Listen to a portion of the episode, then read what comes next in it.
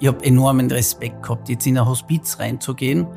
Und dann bin ich durch die Tür gegangen und dann habe ich mich sofort wohlgefühlt.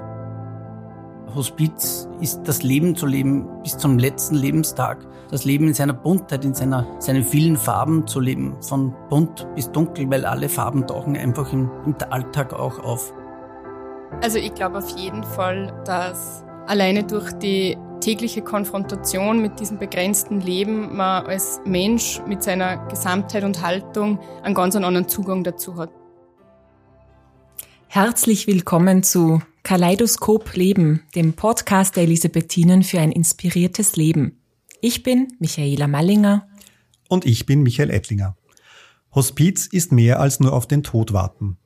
Dieses Zitat des St. Barbara Hospiz Geschäftsführers Rudi Wagner hat uns inspiriert und motiviert, dieses Thema noch einmal unter die Lupe zu nehmen. Es gibt nach wie vor großen Bedarf in diesem Bereich, wie wir erfahren haben.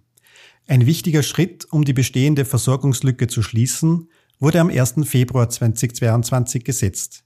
Die Eröffnung des zweiten stationären Hospizstandorts in Oberösterreich. Konkret am Standort in Ried im Innkreis.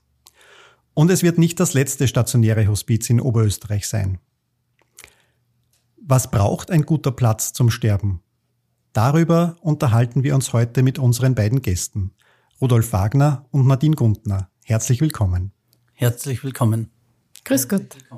Daheim ist für mich dort, wo jeder jeden kennt sagst du Nadine, und beschreibst damit nicht nur dein Zuhause am Land, sondern auch deinen Zugang als Leiterin des St. Barbara Hospiz in Ried, das gestern seine Pforten geöffnet hat. Die Bewohnerinnen und Bewohner sollen sich in ihrer letzten Lebensphase wie zu Hause fühlen und sollen die Fülle des Lebens bis zum letzten Moment erleben. Das möchtest du ihnen ermöglichen und um das bestmöglich anbieten zu können, bildest du dich zusätzlich zu deinem Grundberuf als diplomierte Gesundheits- und Krankenpflegerin ständig weiter. Du hast die Ausbildung zur akademischen Pflegeexpertin in Palliativ Care dieses Jahr abgeschlossen und startest im September nebenberuflich den Masterlehrgang dazu. Du bist 33 Jahre alt und lebst mit deiner Familie in der Nähe von Scherding. Familie ist ein gutes Stichwort, um dich, Rudi, vorzustellen. Familie ist für mich das Wichtigste im Leben, sagst du. Und das motiviert dich auch dazu, als Geschäftsführer der St. Barbara Hospiz GmbH sterbenden Menschen und ihren Familien einen würdevollen Rahmen in der letzten Lebensphase zu bieten. Du bist 54 Jahre alt, lebst mit deiner Familie in Walding und hast neben deiner Funktion noch diverse Amterl, wie du so schön sagst, bei den Elisabethinen über. Du bist Leiter des Bereichs Finanzen und Controlling der Elisabethinen Linz Wien GmbH, Geschäftsführer der Wohnen und Leben GmbH und gemeinsam mit einem Kollegen für den Gesundheitspark Ordensklinikum Linz zuständig.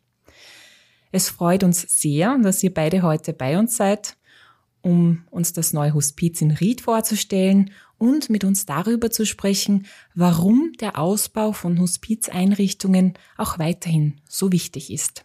Herzlich willkommen euch beiden. Ja, liebe Nadine, ich möchte mit dir heute beginnen. Du bist 33, du bist Mutter von zwei Kindern, also noch relativ jung und mitten im Familienleben. Was bewegt dich und motiviert dich als junge Frau, deinen Berufsalltag mit und für sterbende Menschen in der le letzten Lebensphase zu verbringen? Ja, danke für die Einladung. Es ist uns äh, sehr wichtig, über dieses Thema zu sprechen. Und gerade so ein Podcast bietet äh, vielen Menschen die Möglichkeit, dass sie halt ähm, zu dem Thema einfach sich das anhören und Wissen dazu erlangen. Ja, äh, mein Beweggrund ist sehr persönlicher und es ist ein Schicksalsschlag, der stattgefunden hat, dass mein Vater im Alter von 45 Jahren verstorben ist und wir damals nicht so gut begleitet waren und das war halt für uns so oder für mich der Auftrag, ich möchte das besser machen und ich möchte halt mich um die Menschen, die in Krisen oder Notsituationen sind, kümmern. Ja, und dann kam, dann habe ich dieses Angebot gelesen, dass eine Hospizleitung gesucht wird und ich habe immer schon Sinn für so eine Pionierarbeit, habe schon ein bisschen was in meinem Leben aufbauen dürfen und habe das dann einfach angenommen. Nadine, darf ich fragen, du hast gerade gesagt, es hat nicht so gut funktioniert. Woran hast du das festgemacht? Also was hat damals nicht so gut funktioniert? Naja, es war ein Akutereignis und keine chronische Erkrankung und aus dem Grund waren andere Dinge im Vordergrund und wir sind einfach nicht gut aufgefangen worden. Ich war damals auch im achten Monat schwanger. Ich habe gar keine Möglichkeiten bekommen, mich nur von meinem Vater zu verabschieden, weil da war halt so dieser, dieser Gedanke vor zwölf Jahren, um Gottes Willen, Hauptsache äh, schwangere und tote Menschen oder sterbende Menschen, das passt halt einfach nicht zaum. Darüber ist man jetzt schon viel schlauer in den letzten Jahren, dass man halt, ja, dass das nicht ansteckend ist oder dass nicht irgendwelche Probleme dazukommen. Und du, du bist dann aber recht schnell eigentlich in den äh, Berufszweig sozusagen oder in, das, in den Bereich Hospizarbeit äh, eingestiegen. Du machst es schon viele, viele Jahre jetzt. Ähm, wo hast du begonnen eigentlich mit dem Thema Hospizarbeit? Ja, ähm, ich habe dann eben im achten Monat den Papa verloren und war dann eineinhalb Jahre bei meinem ersten Sohn zu Hause. Und dann war das gleich einmal der Einstieg in einem stationären Hospiz. Das war in Cottbus in Brandenburg. Und da habe ich so meine ersten Erfahrungen und glaube ich die wichtigsten Erfahrungen auch mitunter sammeln dürfen. Ähm, eben dieser Einstieg in die Hospiz- und Palliativversorgung und seither habe ich da den Fuß nicht mehr rausgenommen. Das heißt, du bringst Erfahrung aus Deutschland auch mit herein zu uns nach Österreich in, die, in das neue Hospiz nach Ried. Korrekt, ja. Erlebst du einen Unterschied, ob man äh, also zwischen Hospizbetreuung in Deutschland und Österreich? Gibt es da Unterschiede über die Grenzen sozusagen? Naja, ähm, ganz grundsätzlich ist schon einmal, dass das ganz anders finanziert ist als bei uns. Ähm, auf jeden Fall war es halt vor vielen Jahren so, wie es jetzt definitiv ist, kann ich jetzt gar nicht mehr genau sagen. Vor allem, da ist auch Bundesländer unterschiedlich, gibt so viele, ja, unterschiedliche Finanzierungsmöglichkeiten. Auf jeden Fall habe ich dort mit ganz wenigen Mitteln, das war ein privates Hospiz mit aus ausschließlich Spendengeldern finanziert, haben wir mit ganz wenig Möglichkeiten gelernt, das Maximale rauszuholen. Sehr platt gesagt, in Deutschland und Österreich stirbt man ähnlich, oder? Auf jeden Fall. Rudi, du bist ja Geschäftsführer von zwei Hospizeinrichtungen der St. Barbara Hospiz, also der in Linz, die es schon ein bisschen länger gibt und seit gestern jener auch in Ried. Für jemanden, der in diversen Funktionen den Bereich der Finanzen überhaupt hat, also eher aus dieser Zahlenwelt äh, kommt, wie, wie würdest du denn deinen Zugang zur wirtschaftlichen Leitung derartiger Einrichtungen beschreiben? Das ist also, dafür bist du ja in deiner Funktion überwiegend zuständig. Ich möchte ein bisschen ausholen. Wenn Menschen den Begriff Hospiz hören, dann tauchen im Kopf Bilder vom Sterben auf. Ähm, aber Hospiz ist so viel mehr. Hospiz ist das Leben zu leben bis zum letzten Lebenstag.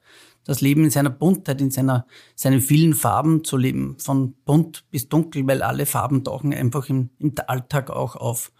Ähm, und für so etwas braucht es einen Menschen oder braucht es Menschen vor Ort und das fängt nicht nur beim Personal und das beim Bett steht, sondern auch beim Geschäftsführer, die verstehen, was ist ein Hospiz. Und das Hospiz eben mehr als nur das Sterben ist. Äh, und da braucht es viel Empathie, es braucht das Wissen, dass ähm, Hospiz Möglichkeiten gibt, äh, die im Krankenhaus nicht gegeben sind, dass man den Menschen noch Möglichkeiten gibt, etwas zu erleben, äh, noch einmal rausgehen kann, vielleicht in einen Garten gehen kann oder sonstiges zu erleben. Das heißt, man braucht im Hospiz einfach den Zugang, nicht das Sterben in den Mittelpunkt zu stellen, sondern den Menschen, den Menschen, seine Angehörigen, seine Bedürfnisse und das alles miteinander in Verbindung zu bringen. Und so muss auch der Zugang äh, des Geschäftsführers sein. Also die Zahlenwelt alleine zu sehen, das wäre viel zu einfach und echt komplett der falsche Zugang für ein Hospiz. Hast du privat oder persönlich äh, mit Hospiz schon mal zu tun gehabt, als Angehöriger quasi? äh, als Angehöriger nur durch die Palliativstationen, äh, wo mein Onkel verstorben ist, beziehungsweise mit dem Sterben an, an, sich zu tun gehabt, durch meinen Schwiegervater, der im Pflegeheim gestorben ist, aber direkt mit dem Hospiz, eigentlich in der Hospizversorgung noch nicht. Ähm, liegt äh, natürlich daran, dass die Hospizversorgung ja in Oberösterreich ja erst im Etablieren sich befindet. Du warst ja ganz lange im Krankenhauswesen tätig als äh, Verwaltungsdirektor. Wo ist, siehst du so den, den hauptsächlichen Unterschied zwischen dem, was du im Krankenhaus äh, machen durftest und was im Krankenhaus passiert, auch mit den äh, Patientinnen und Patienten und dem, was im St. Barbara Hospiz jetzt äh, geschieht? Ja, wie ich es zuerst schon gesagt habe, Hospiz heißt Begleitung von Menschen, von den Bewohnerinnen und Bewohnern bei uns und deren Angehörigen und das gesamte Setting zu sehen, das Familiensetting zu sehen. Äh, sprich, äh, man stellt nicht jetzt die Krankheit und die Heilung dessen in den Mittelpunkt wie im Krankenhaus, sondern man versucht in den letzten Lebenswochen, Lebensmonaten, je nachdem wie lange äh, die Menschen bei uns verbringen können, äh, das Leben in den Mittelpunkt zu stellen und äh, das rundherum, also das Feiern, das äh, Zeit miteinander verbringen, das Zuhören, das für jemanden da sein. Und das hat natürlich eine ganz andere Dimension als im Krankenhaus. Und das ist der große Unterschied zwischen Hospiz und Krankenhaus. Wer ist eigentlich so im Hospiz als Bewohnerin oder als Bewohner? Ähm, es gibt da, äh, äh es gibt Aufnahmekriterien, medizinisch-pflegerische Aufnahmekriterien. Äh, es sind meistens, äh, aber das kann die Nadine sicher noch viel besser sagen, es sind meistens Menschen mit, mit Krebserkrankungen, äh, Menschen mit Erkrankungen, wo ganz klar ist, dass es keine Heilung mehr gibt und wo man weiß, sie sind sozusagen austherapiert und brauchen jetzt entsprechende Betreuung für ihre letzten Lebenswochen. Da kann ich mich nur anschließen an die Aussage vom Rudi Wagner. Es sind Menschen mit einer lebensverkürzenden Erkrankung, die einfach aufgrund ihres Alters, äh, dem Fortschreiten der Erkrankung oder einfach der familiären Situation sonst nirgends einen Platz kriegen. Es gibt Menschen, die zu jung sind für Pflegeheim, äh, der, die, der Zustand zu dynamisch ist für äh, Akut, äh, Akutkrankenhaus oder Palliativstation, wo es einfach halt eine besondere Wohnform braucht. Und genau dann äh, haben wir eben jetzt mit dem zweiten Standort können wir da eine wichtige Lücke eben schließen in der Hospiz- und Palliativversorgung. Mhm. Rodi, du hast vorher angesprochen, dass die Menschen, die ins Hospiz kommen, austherapiert sind. Das heißt aber nicht, dass sie keine medizinische Versorgung mehr bekommen, oder habe ich das richtig verstanden? Ja, also das austherapiert ist im Sinne, dass sie halt keine Chemotherapie mehr kriegen oder keine Bestrahlung, also keine ähm, Therapie im Sinne von einem kurativen Gedanken, also einem heilenden Gedanken, Sie kriegen natürlich zur Symptomkontrolle, was ja eines der obersten Gebote in der Hospiz- und Palliativversorgung ist, kriegen sie eine Schmerztherapie, ihre Therapie gegen Übelkeit, was sie halt brauchen oder was verordnet ist, das kriegen sie alles bei uns. Es gibt Möglichkeiten für apparative medizinische Leistungen, natürlich genauso mit Schmerzpumpe, aber natürlich auch, wenn Verbände im Vordergrund stehen. Also das hat jetzt, ist jetzt kein Ausschlusskriterium, wenn jetzt jemand halt eine medizinische Versorgung braucht. Die kriegen sie bei uns natürlich. Da möchte ich vielleicht nur ergänzen, das ist auch ein Anspruch vom St. Barbara Hospiz, äh, höchstmögliche professionelle Betreuung und Behandlung. Und so ist es auch immer der Anspruch vom St. Barbara Hospiz, dass wir immer in Nähe eines Krankenhauses sind. Also wir kooperieren immer mit Krankenhäusern. Am Standort Ried eben mit dem Krankenhaus der Barmherzigen Schwestern in Ried, ähm, in Linz mit dem Ordensklinikum Linz Elisabethinen.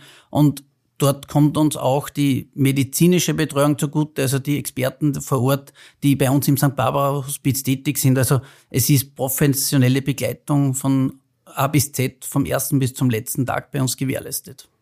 Aber auch durch das eigene äh, Team, soweit ich es verstanden habe. Also ihr seid ja großteils äh, ausgebildete Gesundheits- und Krankenpflegerinnen und Pfleger, aber nicht nur. Na, also unser Team besteht zu, würde jetzt einmal bezeichnen, 80 Prozent aus diplomiertem Personal. Teilweise haben die Mitarbeiter schon den Basislehrgang für Palliativpflege absolviert oder es ist die Bereitschaft vorhanden, diesen eben in der nächsten Zeit ähm, abzulegen. Ähm, wir haben auch Fachsozialbetreuer und Pflegefachassistenten. Das ist jetzt ein breites Feld geworden seit der Novelle, dass es äh, mehrere Berufsbilder gibt, aber wir wollen halt wirklich auch jedem die Möglichkeit bieten, dass er im St. Barbara Hospiz auch mitarbeitet. Und jeder hat ja irgendwo, ist ja eine Ressource, eine wichtige, die wir natürlich auch nutzen wollen. Und ich möchte halt nur kurz ergänzen zum äh, Rudi Wagner. Die ärztliche Versorgung wird eben seitens die Krankenhäuser gestellt und eben auch, äh, damit wir wirklich interdisziplinär arbeiten können, auch die Seelsorge, die klinische Psychologie und auch die physikalische Therapie im Sinne der Physiotherapie, dass man wirklich einfach ganz, ganz äh, interdisziplinär äh, arbeiten können und den Menschen und die Angehörigen ganzheitlich betreuen können. Wie viele Menschen arbeiten da konkret? Also bei uns jetzt nur Pflegekräfte im, am Standort in Ried werden wir circa 14 Pflegekräfte sein. Oder wir, wir sind 14 Pflegekräfte am Standort Ried im Innkreis. Und die anderen Berufsgruppen kommen bei Bedarf oder wie, wie ist das organisiert dann? Ja, also bei der Seelsorge, der klinischen Psychologie ist es so, dass wir wirklich drei fixe Tage haben, wo sie zu uns kommen.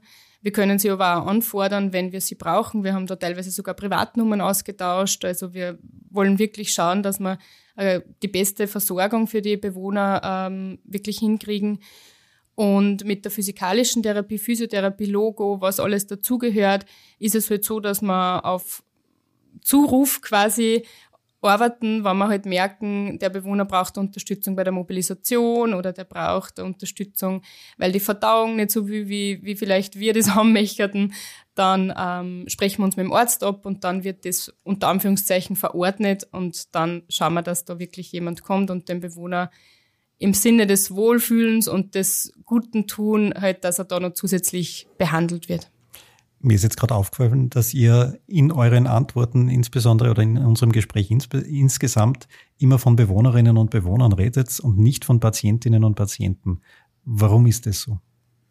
Weil wir natürlich im Hospiz versuchen, den Menschen, die da sind, der Umgebung wie zu Hause zu bringen und äh, zu ermöglichen. Das heißt, sie sollen sich eigentlich so wie zu Hause fühlen. Und zu Hause wohnt man und zu Hause ist man kein Patient.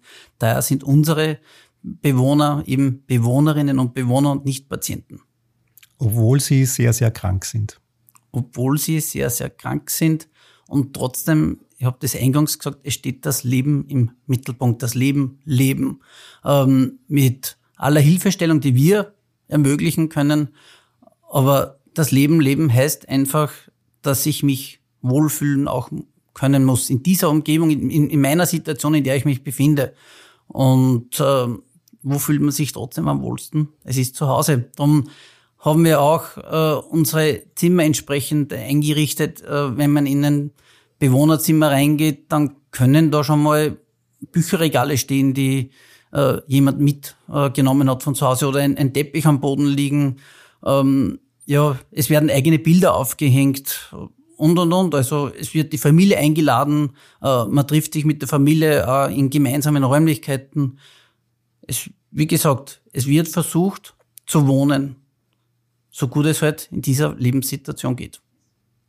Also ich glaube auf jeden Fall, dass alleine durch die tägliche Konfrontation mit diesem begrenzten Leben man als Mensch mit seiner Gesamtheit und Haltung einen ganz anderen Zugang dazu hat. Also jeder, der irgendwo schon länger im Hospiz- und Palliativwesen arbeitet, traue ich mir jetzt einfach behaupten, und da habe ich schon viele Menschen kennengelernt, dass das schon auch sehr reflektierte Persönlichkeiten sind und die einfach auch das Begleiten der Menschen irgendwo als Geschenk sehen. Also ich habe selten jemanden auf Hospiz oder, also in Hospizen oder auf Palliativstationen erlebt, der das nicht als seine Berufung irgendwo sieht und als tägliches Geschenk, die Menschen zu begleiten.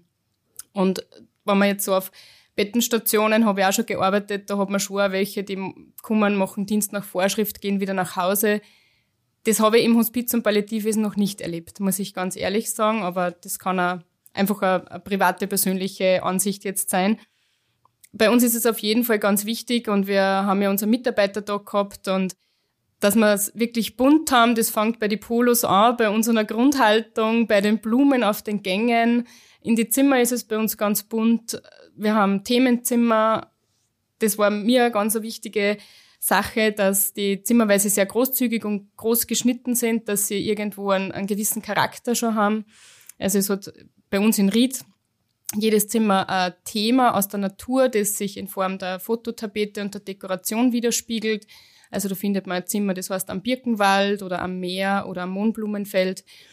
Und ähm, das ist einfach, glaube ich, ganz wichtig. Und was auch ganz wichtig ist, und das kann ich nur dreifach unterstreichen, was der Rudi gesagt hat, das Leben wird einfach hereingenommen. Wir sind täglich damit konfrontiert, mit dem, ja, dass das irdische Leben irgendwann ein Ende hat, aber wir wollen nicht, dass unsere Bewohner und auch selber will man ja das nicht, dass man im Zimmer sitzt und auf den nahen Tod wartet, sondern wir wollen leben, leben, leben. Also wir wollen gemeinsam Feste feiern, wir wollen wirklich feiern, also das ist uns ganz wichtig. Und einfach, dass es wirklich bunt ist und es darf laut sein, es darf gelocht werden, man muss nicht die Gedanken haben, man geht an einem Hospiz vorbei und da ist alles schwarz und alle weinen nur da drinnen. Na, ganz im Gegenteil. Also bei uns gibt's eine Kinderspielecke, wo, wo auch Kinder herzlichst willkommen sind. Es gibt aber Räume, wo man sich einfach zurückziehen kann, wo man einfach einmal die Stille vielleicht, die man gerade braucht, äh, genießen kann oder einfach einmal sich in Ruhe Gedanken über was machen kann. Ich möchte es in der Form unterstreichen von der Nadine, ähm, dass ich mich daran erinnere, wie ich das erste Mal ins Hospiz reingegangen bin. Ich, ich habe es ja genauso wenig gekannt, äh, so wie du zuerst gesagt hast. Und wie ich die Tür aufgemacht habe, da hat schon mein Herz etwas gepocht. Ich, ich habe enormen Respekt gehabt, jetzt in ein Hospiz reinzugehen. Und dann bin ich durch die Tür gegangen und dann habe ich mich sofort wohlgefühlt. Es war ganz eigen. Ähm, ich habe genau das gedacht, ui, da werden alle sehr traurig sein und das habe ich überhaupt nicht verspürt. Ich habe es auch bei den Bewohnern nicht verspürt, die da sind. Ich habe manche am Gang getroffen, die haben gegrüßt, manche haben zum Sprechen angefangen. Das ist eine ganz eine, eine besondere Atmosphäre drin. Eigentlich die Menschen, die da drinnen sind, also die Bewohner, die wissen ja, es sind ihre letzten Lebenstage und Lebenswochen. Ähm, und trotzdem versuchen es ganz normal ihr Leben zu leben in diesen Tagen so gut es halt geht. Und sie freuen sich, wenn man mit ihnen ein Gespräch führt, wenn man äh, über irgendwas erzählt. Und das hat mich total fasziniert, dass da ganz eine eigene Atmosphäre war, die ich so überhaupt nicht erwartet habe. Ich habe erwartet, es wird steril, es wird traurig, düster. Und ich bin reingegangen und habe mich vom ersten Moment dann im Hospiz wohlgefühlt. Bist ja jetzt schon einige Zeit Geschäftsführer der St. Barbara Hospiz GmbH und jetzt massiv beschäftigt gewesen mit dem Aufbau in Ried, aber es gibt ja auch das, den Standort in Linz schon länger. Hast du da schon ein Erlebnis gehabt, irgendwas sehr, sehr Eindrucksvolles, was, was du erzählen möchtest oder was du erzählen kannst? Naja, es vermischt sich etwas mit dem, was ich schon erzählt habe. Ähm, es hat mich einfach berührt, dass ich gesehen habe, wie Bewohner ganz normal ihr Leben da drinnen verbringen und ich bin zu einer Bewohnerin reingegangen in das Zimmer, ähm, nachdem ich, nachdem ich gefragt habe, ob ich schnell reinschauen darf. Ähm, und weil wir, wir akzeptieren und respektieren äh, die Privatsphäre sehr unserer Bewohnerinnen und Bewohner und der Geschäftsführer geht nicht einfach in Räume rein. Aber da hat es gerade gepasst, weil ich gewusst habe, die Dame hat sich das Zimmer so schön hergerichtet. Und dann habe ich gefragt, wo ich mir es anschauen darf. Und die Bewohnerin hat sehr Freude gehabt, das Interesse zeigt, wie denn ihr Zimmer ausschaut und bin reingegangen und es war wirklich sensationell. Ich habe schon erzählt, es war ein Bücherregal mit, mit Büchern drinnen, äh, es, es waren Bilder da und ähm, ja, sie hat gebastelt fürs Hospiz. Das haben wir dann nachher auch aufgehängt im Hospiz und da habe ich schon gesehen, trotz dessen, dass dieser Dame bewusst war, es sind ihre letzten Lebenswochen, sie hat einfach in dem Moment total gelebt. Sie hat mich angestrahlt, sie hat eine Freude gehabt mit, beim Gespräch. Und das hat mich schon total berührt. Also, dass, dass die letzten Lebenszeiten und das, das Wissen des Sterbens trotzdem noch mit so viel Freude und auch in dem Fall so viel Sinn, das hat ja so viel Sinn gegeben, was sie da gemacht hat, äh, dass das davon begleitet sein kann, das hat mich wirklich sehr, sehr berührt. Michael, eine schwere Frage an dich. Du teilst ja mit dem Rudi den Familienmenschen. Also ich weiß von dir, du bist auch ein sehr familienliebender Mensch. Würdest du, wenn du betroffen wärst, ins Hospiz gehen oder würdest du die Betreuung in der Familie bevorzugen? Hast du da für dir ein Bild? Ich habe es nämlich für mich nicht. Also ich glaube, ich würde, solange es geht, solange die, die Familie das auch schafft, gut schafft, ähm, schon lieber zu Hause bleiben oder das zu Hause genießen, soweit es geht. Ähm, ich glaube aber schon nicht, dass es auch einen, einen Punkt gibt, wo es die Familie zu Hause wahrscheinlich nicht mehr schafft und wo es dann eine gute Entscheidung ist, auch in eine professionellere Betreuung zu wechseln. Also ich kann das jetzt nicht so schwarz-weiß beantworten, aber ich glaube, da braucht es irgendwo dann auch einmal eine Entscheidung ähm, im Sinne der, der Betreuungsqualität oder auch der Möglichkeiten, die die Familie hat. Ihr als Insider, wie beantwortet ihr das? für euch persönlich? Habt ihr, habt ihr darüber schon mal nachgedacht? Ich vermute. Ähm, ja, natürlich denkt man über so etwas nach und ich glaube, der Michael hat das jetzt schon so wunderbar gesagt, da kann ich ja fast nicht mehr anders, äh, als wie das zu bestätigen. Ähm, du hast eingangs gesagt, äh, ich bin ein echter Familienmensch und das, die Familie ist mir das aller, aller, aller Wichtigste in meinem Leben. Und ähm, wenn ich das betrachte, ist es natürlich schön, wenn man zu Hause lange Zeit die Chance hat, ähm, das Leben zu verbringen. Und solange es geht und solange es zumutbar ist und okay ist, ähm, dann bleibt man natürlich als erstes Mal im, im heimischen Setting zu Hause in den eigenen Räumlichkeiten. Wenn man aber merkt, das geht nicht mehr oder es ist einfach auch die, die Pflege nicht mehr so gut oder ich brauche jetzt Dinge, die meine Familie nicht erbringen kann, ja, ich glaube, dann ist man auch aus diesem sozialen Aspekt heraus im Hospiz genau richtig aufgehoben. Mir ist jetzt der Gedanke gekommen, wie ihr so beschrieben habt, wie dieses Leben im Hospiz so fast spürbar ist, wenn sie erzählt. Und dann habe ich mir jetzt überlegt, ich bin Angehörige und würde jetzt äh, jemanden zu Hause in dieser letzten Lebensphase begleiten. So diese kritische Frage, könnte ich diese Lebendigkeit als pflegende Angehörige überhaupt ermöglichen? Ist schwierig, oder? Naja, ähm, ich muss ganz ehrlich sagen, ich wollte da jetzt eh noch ähm, quasi ergänzen. Ich habe ja geraume Zeit fürs mobile Palliativteam Innviertel gearbeitet vom Roten Kreuz und habe da die Kehrseite des Ganzen äh, kennengelernt, wie es auch Angehörigen zu Hause geht, die sich 24-7 um einen Menschen kümmern. Und ich sage schon immer, habe jetzt gerade in den vergangenen Tage und Wochen, wann ich mit Anfragen für stationäre Hospiz zu tun gehabt habe, dass natürlich dann die Qualität des Besuchs, wenn ich jetzt als Angehörige ins Hospiz komme und nicht mehr für die Pflege und für das Ganze drumherum, sei es ein Haufen Wäsche oder, oder das Essen den Einkauf, für alles äh, zuständig bin, ist dann die Qualität des Besuchs, wenn ich zwei oder drei Stunden am Nachmittag oder Abend komme, eine ganz andere, wenn man ganz ehrlich ist. Und das habe ich eben in dem Zeitraum, wo ich wirklich draußen gearbeitet habe und in die Haushalte gekommen bin, und das ist, glaube ich, völlig wurscht, ob man ähm, Land oder in der Stadt arbeitet, ist das einfach ein ganz ein wichtiges Kriterium. Und ich kann mich da schon an die Zeit erinnern, wo ich im stationären Hospiz in Deutschland war, wo dann wirklich auch eine Frau gesagt hat, mal endlich kann ich daheim wieder mal durchschnaufen und wenn ich herkomme, dann können wir die Zeit genießen. Aber ich habe die Zeit nicht mehr genießen können, wenn mein Mann in den Garten wollte, weil ich gewusst habe, die Wäsche wart und ich muss einkaufen gehen. Also ich glaube schon, dass es äh, eine Berechtigung hat, auch einmal zu sagen, bis hierhin und nicht weiter. Und jetzt braucht man wirklich eine Institution, die uns sagen wir mal, 80 oder 90 Prozent abnehmen und als Besucher kann ich ja dann trotzdem nur übernehmen, zum Beispiel meinem Mann das Essen einzugeben oder ihn auch einmal bei der Körperpflege zu unterstützen. Da werden wir im St. Barbara Hospiz als Angestellte nicht sagen, na, das dürfen sie auf keinen Fall, sondern wir sind ja da absolut bedürfnisorientiert und auch auf die Wünsche der Bewohner natürlich äh, reflektiert, dass man wirklich gut drauf schaut, was, was die Familie halt jetzt einfach braucht. Ich glaube, für viele Familien ist ja auch das Finanzielle so ein Thema.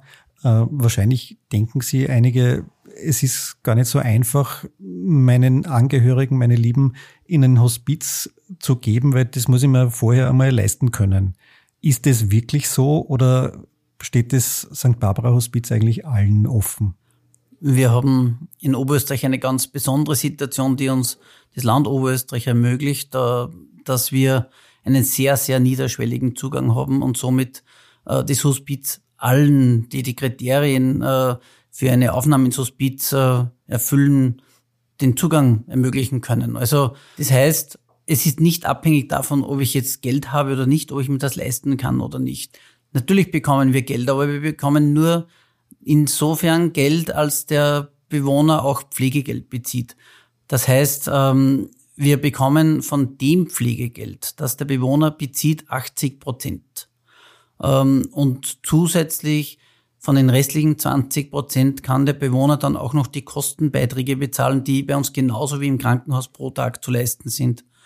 Das heißt, auf sein Privatvermögen braucht der Bewohner nicht zurückgreifen. Es geht wirklich darum, dass er auf das Pflegegeld, das der Bewohner ohnehin bekommt, äh, zurückgreifen kann und von dem finanziert er seinen Aufenthalt. Welche Bewohner, also wenn man jetzt auf die Demografie schaut, wer, wer sind denn die Bewohner im Hospiz? Ja, sie kommen jetzt in Linz vorwiegend äh, aus der Region, also aus, aus Linz, äh, Linz nahe, äh, schon teilweise auch aus dem Umland, aber es sind eigentlich nur Oberösterreich. Also in Hospiz werden jene Personen aufgenommen, die in Oberösterreich ihren Hauptwohnsitz haben. Und in Linz war es jetzt bis jetzt immer so, dass größte Teil aus Linz und Umgebung gekommen ist. Wir werden es jetzt in Ried sehen, wie sich das entwickelt. Ähm, aber da sieht man natürlich, dass auch da im Hospiz eine gewisse Nähe äh, zur, zum Wohnort und zur Familie einmal wichtig ist, damit auch die Besuche stattfinden können und das keine zu weite Anfahrt damit verbunden ist. Und wie alt sind die Bewohner ungefähr? Ja, im Durchschnitt kann man schon sagen, im Durchschnitt sind sie um die 65 bis 67 Jahre, äh, aber das ist nicht eine, eine große Bandbreite dazwischen. Also es gibt Menschen, die sind 35 und sind im Hospiz und es gibt Menschen, die sind bis ins hohe Alter hinauf. Daher der Durchschnittsbereich 65 bis 67 Jahre. Ähm, wir haben jetzt gehört, dass es sozusagen das Hospiz St. Barbara in Linz gibt und seit gestern das auch in Ried. Ähm, wir hatten auch schon mal einen Podcast zum äh, Hospiz für Obdachlose. Da glaube ich waren es gerade mal fünf, sechs Betten, na, zwei, zwei Betten, Betten zwei in Graz, Betten ja. in Graz, die zur Verfügung stellen, stehen. Wie ist das beim St. Barbara Hospiz? Welche Betten, wie viele Betten stehen denn da eigentlich zur Verfügung? Also wir haben an beiden Standorten immer jeweils Einzelzimmer, also wirklich Bewohnerzimmer. Und in Linz sind es seit äh, Juli des letzten Jahres äh, zehn Betten, davor waren es sechs Betten und sechs Zimmer und jetzt zehn Zimmer. Und in Ried haben wir jetzt ebenfalls sechs Bewohnerzimmer. Also das heißt, in Oberösterreich gibt es derzeit 16 stationäre Hospizbetten. Was heißt das in Personen pro Jahr? Also wie kann ich mir das vorstellen? Ja, die Bewohnerinnen und Bewohner sind äh, im Durchschnitt fünf bis sechs Wochen bei uns. Also auch wieder da eine, eine Spannbreite von bis, aber im Durchschnitt fünf bis sechs Wochen. Und daraus ergeben sich bei den sechs Betten bisher immer so um die 60 bis 70 Bewohner im Jahr. Also das heißt, wenn man es so anschaut, äh, jetzt hochgerechnet auf die 16 Betten, ähm, können wir sagen, dass man so um die 150 Bewohnerinnen gemeinsam an beiden Standorten äh, betreuen werden können in einem Jahr. In unserem Vorgespräch hast du gesagt, Rudi, dass damit noch lange nicht Schluss ist, weil, Fragezeichen? Weil ich hoffe, dass der Bedarf gesehen wird und wir es auch schon gehört haben, dass der Bedarf gesehen wird und es natürlich äh, schon einen regionalen Ausbau der stationären Hospizversorgung geben soll und auch in anderen Regionen wir das Ziel haben, äh, dass Hospizeinrichtungen idealerweise unter dem Dach des St. Barbara Hospizes errichtet werden. Und wir sind hier in Gesprächen mit dem Land Oberösterreich und hoffen doch in absehbarer Zeit die nächsten weiteren Schritte setzen zu können. Also Menschen brauchen gute Plätze, um ihre letzte Lebensphase leben zu können. Der Bedarf ist da. Genau. Und wir kommen schon langsam wieder zum Ende unserer Podcast-Folge. Ähm, wie ihr wisst, heißt unser Podcast äh, Kaleidoskop Leben, der Podcast der Elisabethinen für ein inspiriertes Leben. Und aus diesem Grund möchten wir euch auch gerne, wie so vielen unserer bisherigen Gäste auch, eine Abschlussfrage stellen. Und zwar, was inspiriert euch in eurem Leben? Nadine, vielleicht fangen wir mit dir an. Ja, also gerade jetzt mit der Fülle an der Berufstätigkeit, muss ich ganz ehrlich sagen, ist mir jetzt ganz spontan eingefallen, dass mir meine Kinder natürlich sehr inspirieren mit ihrer Leichtigkeit, mit ihrer dennoch aber diese Klarheit zu haben und einfach sich an so kleinen Dingen zu erfreuen. Das freut mich, manchmal ärgert es mich natürlich auch, aber in den meisten Fällen äh, freut mich das total, wenn sie sich nur an einem Marienkäfer, der auf dem Steindal sitzt, einfach total freuen können. Und ich glaube, diese Inspiration und diese Leichtigkeit von den Kindern, das müssen wir uns in unsere Gesellschaft wieder ganz bewusst reinholen. Rudi?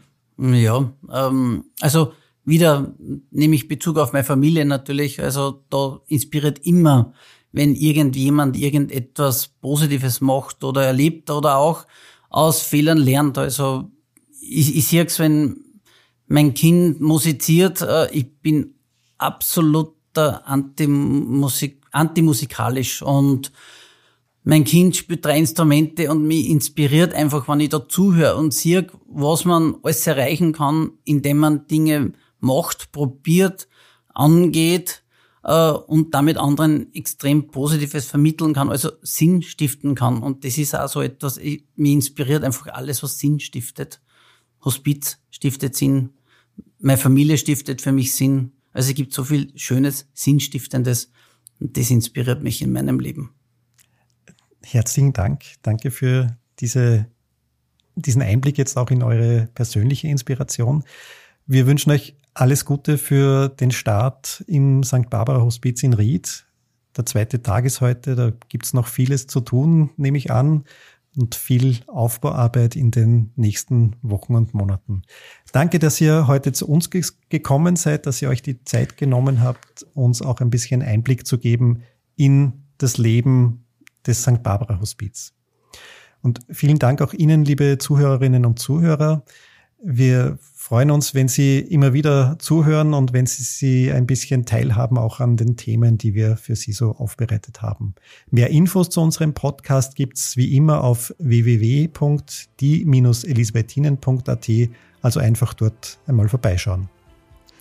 Und wir freuen uns auch, wenn Sie mit uns in Kontakt treten. Schreiben Sie uns, welche Fragen Sie beschäftigen und hinterlassen Sie uns Ihr Feedback unter podcast.die-elisabethinen.at.